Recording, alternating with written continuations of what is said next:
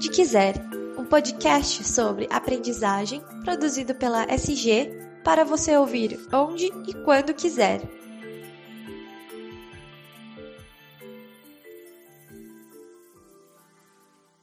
Oi, pessoal, tudo bem com vocês? Eu espero que sim. Sejam muito bem-vindos a mais um episódio do podcast Onde Quiser o espaço de compartilhamento de conhecimento e inteligência em TID e educação corporativa da SG, Aprendizagem Corporativa. Eu sou o Daniel Consani e orgulhosamente faço parte do time de comunicação da SG. É, como você já sabe, os recadinhos iniciais, antes da gente começar efetivamente o nosso podcast, e hoje a gente vai falar de um tema muito palpitante, digamos assim, que é performance das pessoas. Você já deve ter visto no, no assunto, né, no tema aí do, do podcast, no tocador de sua preferência. Eu quero convidar você a seguir o feed do nosso podcast aí no Spotify, no SoundCloud, no Google Podcasts, onde quer que você esteja ouvindo a gente, vale a pena assinar o feed do nosso podcast, assim você não perde nenhuma novidade. Sempre que tiver episódio novo na área, você já fica sabendo e já pode ouvir. E além disso, quero convidar você também para seguir a SG nas redes sociais. A gente está no Facebook, no Instagram, no LinkedIn. Então é só procurar por SG Aprendizagem Corporativa e dar o follow, apertar o seguir ali, combinado? Bom, hoje a gente vai abrir uma caixa preta, digamos assim, das organizações e a gente vai falar da performance das pessoas. E, e aí tem um tema, quer dizer, tem várias perguntas que surgem quando a gente pensa nesse tema. É, afinal de contas, né, o que, que é o que são os influenciadores de performance, né? O que é que influencia a maneira como a gente trabalha, a maneira como a gente produz, né? Como é que como é que esses como é que esses influenciadores de performance são identificados? Como é que eles são desenvolvidos? Quer dizer, tem uma porção de perguntas que a gente precisa responder é, ao falar de desenvolvimento de pessoas atrelado à performance das pessoas, das das equipes de trabalho e quem vai guiar a gente nessa jornada é a Mônica Almeida, que é designer de aprendizagem e facilitadora aqui na SG. Obrigado pela participação, Mônica, e por compartilhar um pouco da sua experiência e do seu conhecimento com a gente. Ai, Daniel, eu que agradeço por poder contribuir, compartilhar um pouco do que eu entendo e, e tenho de experiência em relação à performance. Então é um prazer estar aqui com vocês. O prazer é nosso. E eu queria começar te perguntando, é, aproveitando inclusive que você tem uma, uma visão bastante apurada e uma experiência já junto ao RH, né, a área de recursos humanos da, da, das empresas, é, na, na, sua visão, né, como é que os profissionais da área lidam com o tema performance e, e quais são os principais desafios que o RH tem quando surge esse tema, Mônica? A pergunta é ótima, Dani. É, e é importante a gente pensar no, no, no, departamento ou na área de gente ou de recursos humanos, uhum. já que é uma área que promove muitas ações para a melhoria de performance das pessoas. Muitas coisas que o RH faz no dia a dia está ligado a isso, seja uma ação ligada ao a clima organizacional, a desenvolvimento das pessoas, o recrutamento e seleção, suporte à liderança, desenvolvimento de gestores, em diversas áreas, Sim. o RH está sempre de olho na performance, melhoria de performance que impactem então um, que impactam um objetivo organizacional, os resultados dessa organização. Sim. Mas muitas vezes o RH não sabe que performance é essa que a gente está desenvolvendo ações de melhoria. A gente está uhum. buscando, às vezes, alguma coisa que não sabe o que é.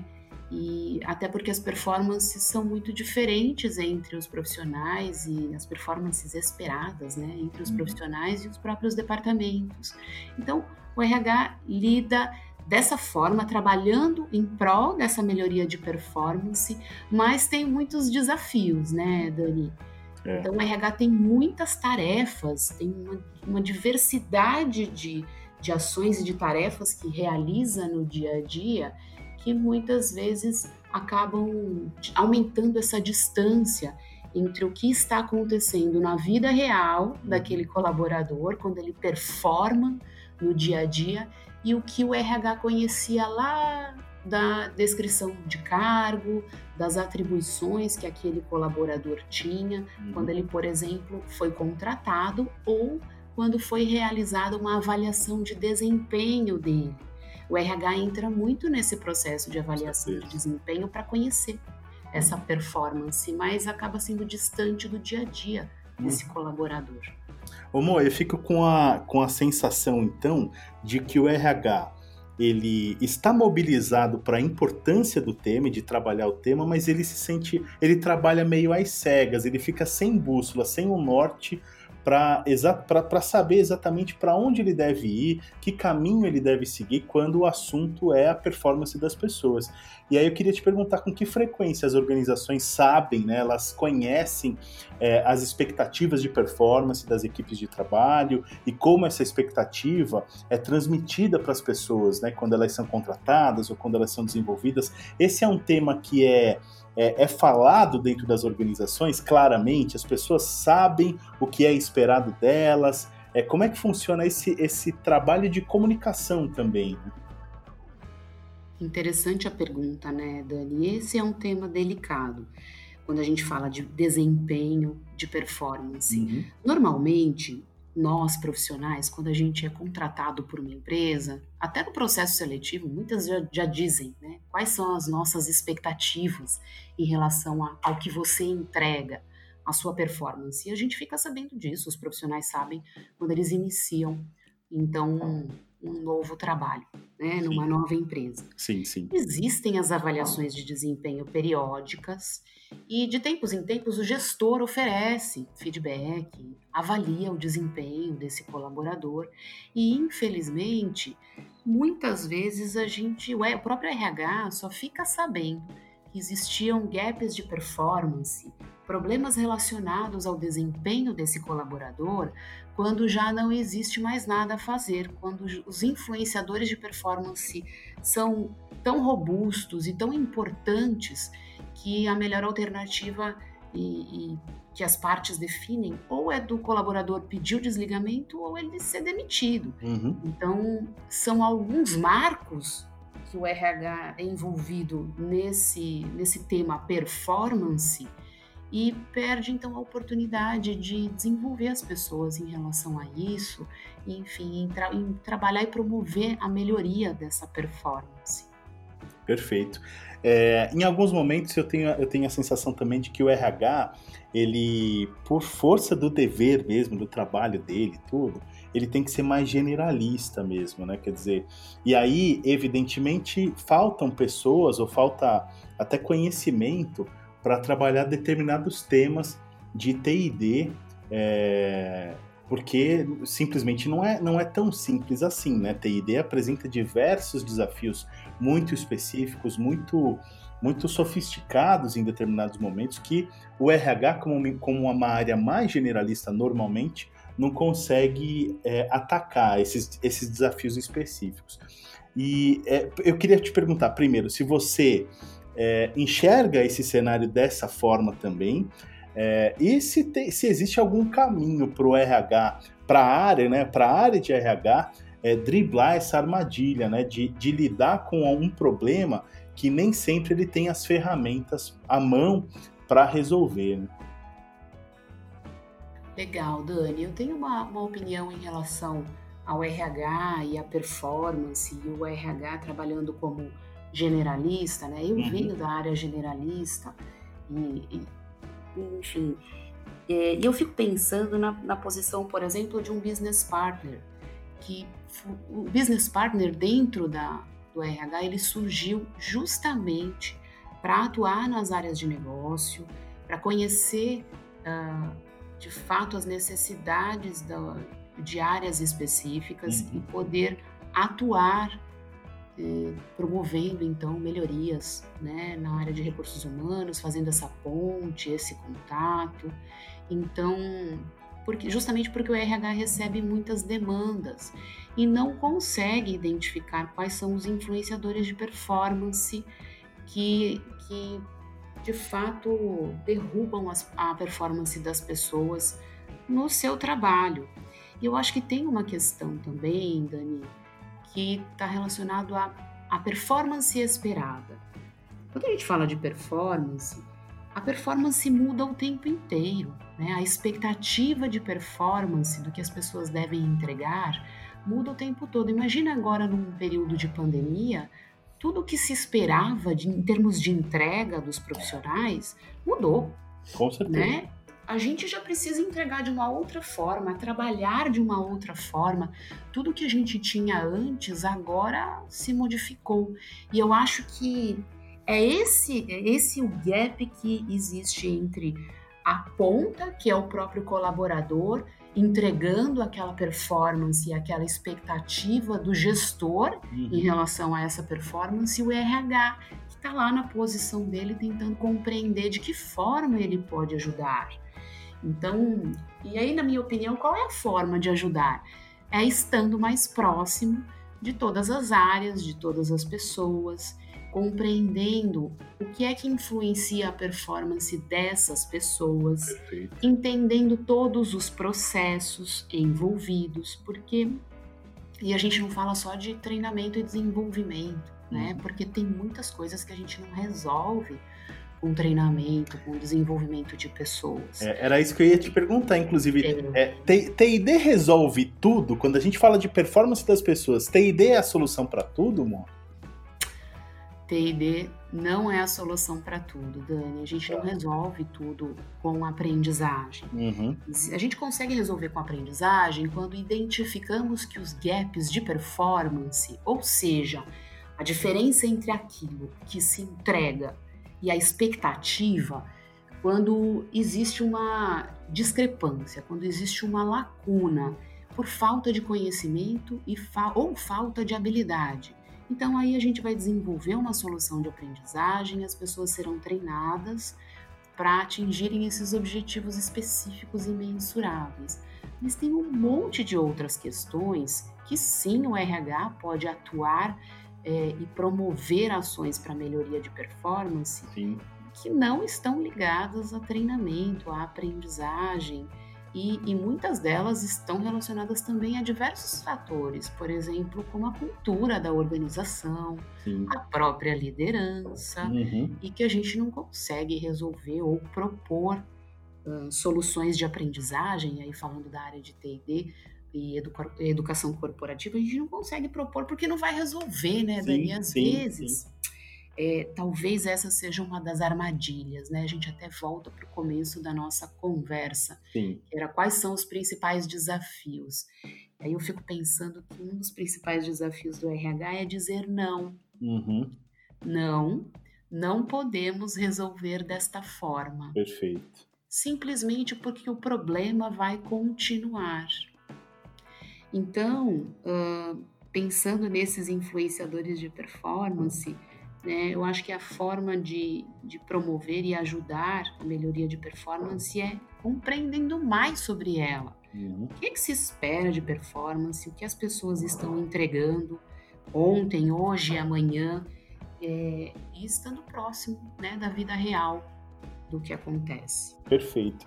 Amor, é, acho que você já deu uma, uma bom, um bom caminho, né, uma boa trilha para quem quer começar, para o RH que quer começar a entender de performance das pessoas, do, dos influenciadores de performance, os gaps de performance e tudo isso.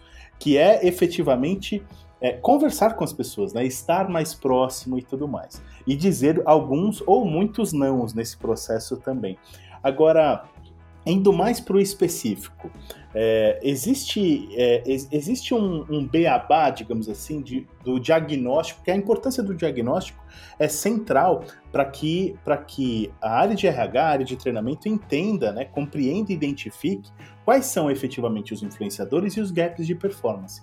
Existe um, uma, é, é um caminho é, é, bem didático, digamos assim, para que, que a gente possa passar para os nossos ouvintes para que essa identificação, esse diagnóstico aconteça na prática é, de forma bem, bem assertiva, digamos assim? Quer dizer, é, a gente talvez tenha alguma, algum tipo de ferramenta, algum tipo de, de dinâmica, algum tipo de atividade ou ação que seja importante é, que o RH ou os profissionais de TID levem à frente nas organizações nesse processo de diagnóstico para entender de fato quais são os influenciadores e os gaps de performance? Legal, Dani. Interessante essa pergunta e ela é uma pergunta é, completa, né? Eu acho que quando a gente fala de influenciadores de performance e de diagnóstico, o diagnóstico em si ele lembra até para nós a área médica, uhum. né? Quando a gente vai ao médico com algum problema ou algo que parece estar errado, o médico de cara não receita ou não deveria receitar Sim. algum, né, prescrever é. alguma medicação, alguma solução sem antes investigar. A gente até reclama e fala: Nossa, eu fui ao médico, ele não resolveu, ele me pediu um monte de exames. Uhum. Ainda bem, é. né, porque ele vai verificar se tem alguma coisa mais, além da, do exame clínico que ele fez, uhum. que ele não consegue ver assim logo de cara. Uhum, então, o diagnóstico é a mesma coisa. A gente pode pensar no diagnóstico como uma ação de um detetive, é, que vai envolver uma série de, de técnicas né, para que você possa, de fato, diagnosticar o que está acontecendo com este grupo de pessoas, que poderia ser uma equipe, ou com essa única pessoa. Então, a gente utiliza muito o Canvas DI Empatia, né, da metodologia Trahenten, porque ele coloca o participante ou essa pessoa no centro do processo e ele se chama empatia justamente porque a gente se coloca no lugar dessa pessoa para entender o que é que ela vê, o que é que ela sente e pensa em relação àquele trabalho. E não é apenas uma suposição, ele é uma, é uma técnica de coleta de dados colaborativa, que não tem uma única visão. Uhum. Tem a visão do RH, que participa do processo. Então, quando a gente fala aí de, é, do RH entendendo da cultura da empresa, o RH entende muito da cultura da empresa e é uma peça muito importante nesse quebra-cabeças né, do diagnóstico.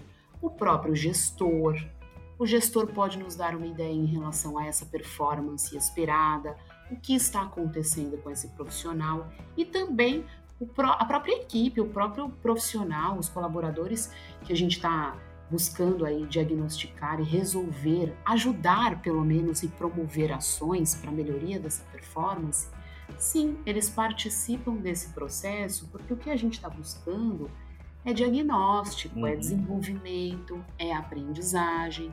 Então a gente utiliza sim no diagnóstico o Canvas de empatia e ele nos dá uh, um, panorama, uma, uma, um retrato é, dessa situação.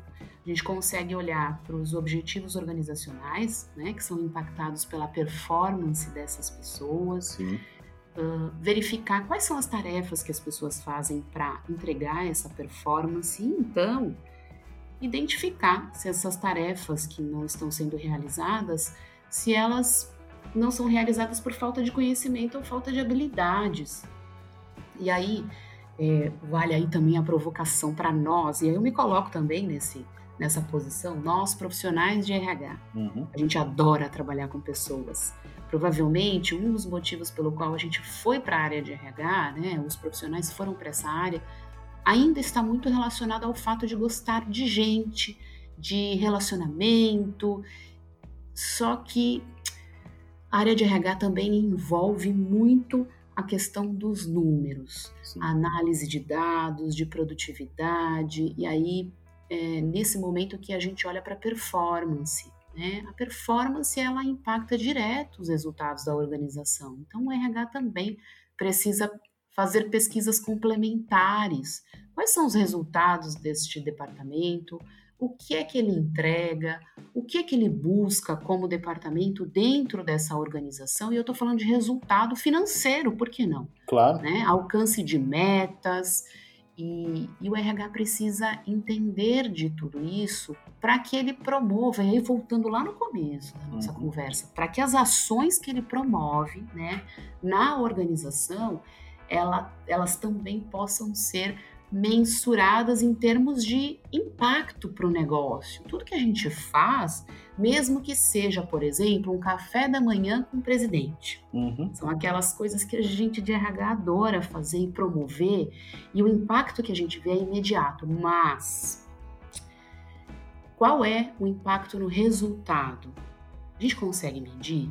Então, todas as análises de dados e relatórios e números vão nos ajudar a promover melhores ações eh, relacionadas à performance, à melhoria de performance das pessoas, até porque pessoas que performam muito bem nas organizações, elas vão prosperar, elas vão crescer, vão se desenvolver. A gente sim vai, vai promover outras ações relacionadas a clima, desenvolvimento, mas quanto mais as pessoas se desenvolvem, entregam aquilo e além daquilo que se espera delas, mas a gente está fazendo o nosso trabalho como Departamento de Recursos Humanos ou, enfim, de Educação Corporativa, promovendo aprendizagem.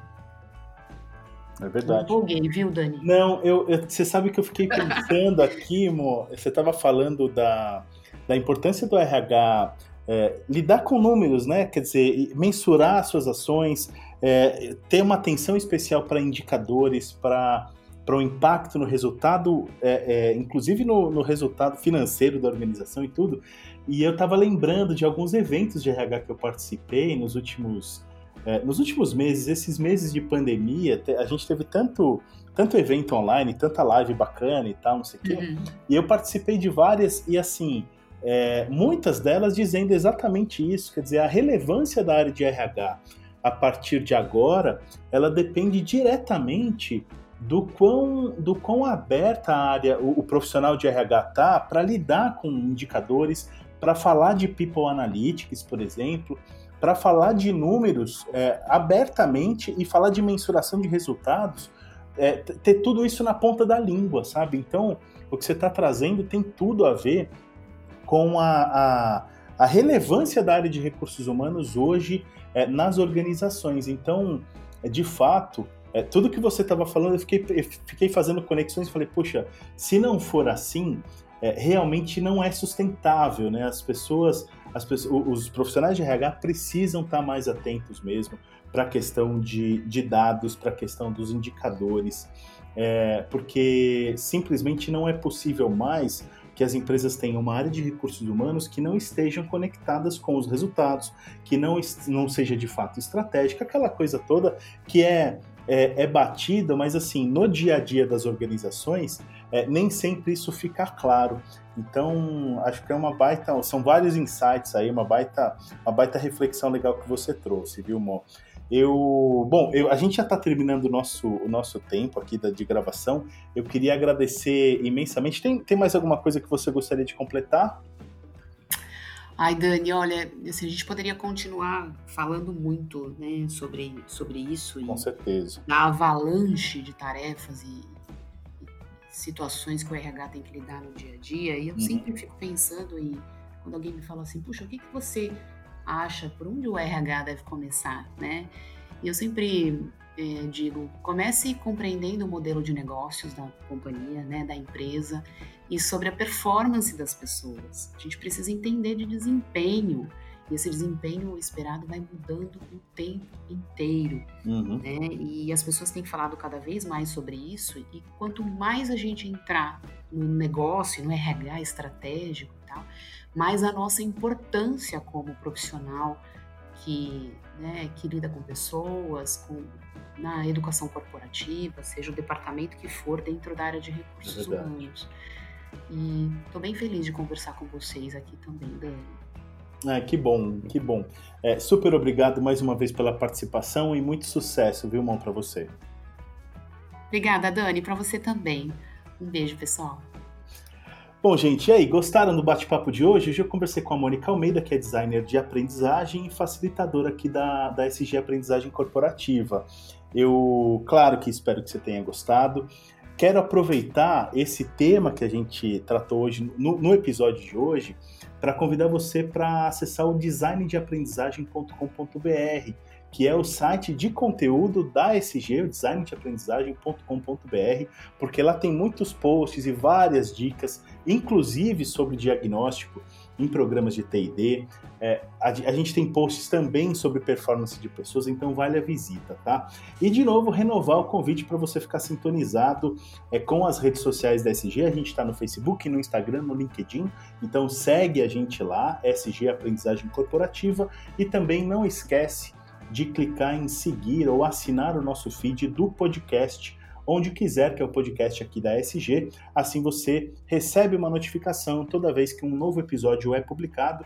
E aí, uma vez por semana você vai poder acompanhar os nossos conteúdos aqui em áudio é, na mídia podcast, combinado? Eu mais uma vez agradeço a sua atenção e desejo muito sucesso para vocês e até a próxima semana. Tchau, tchau.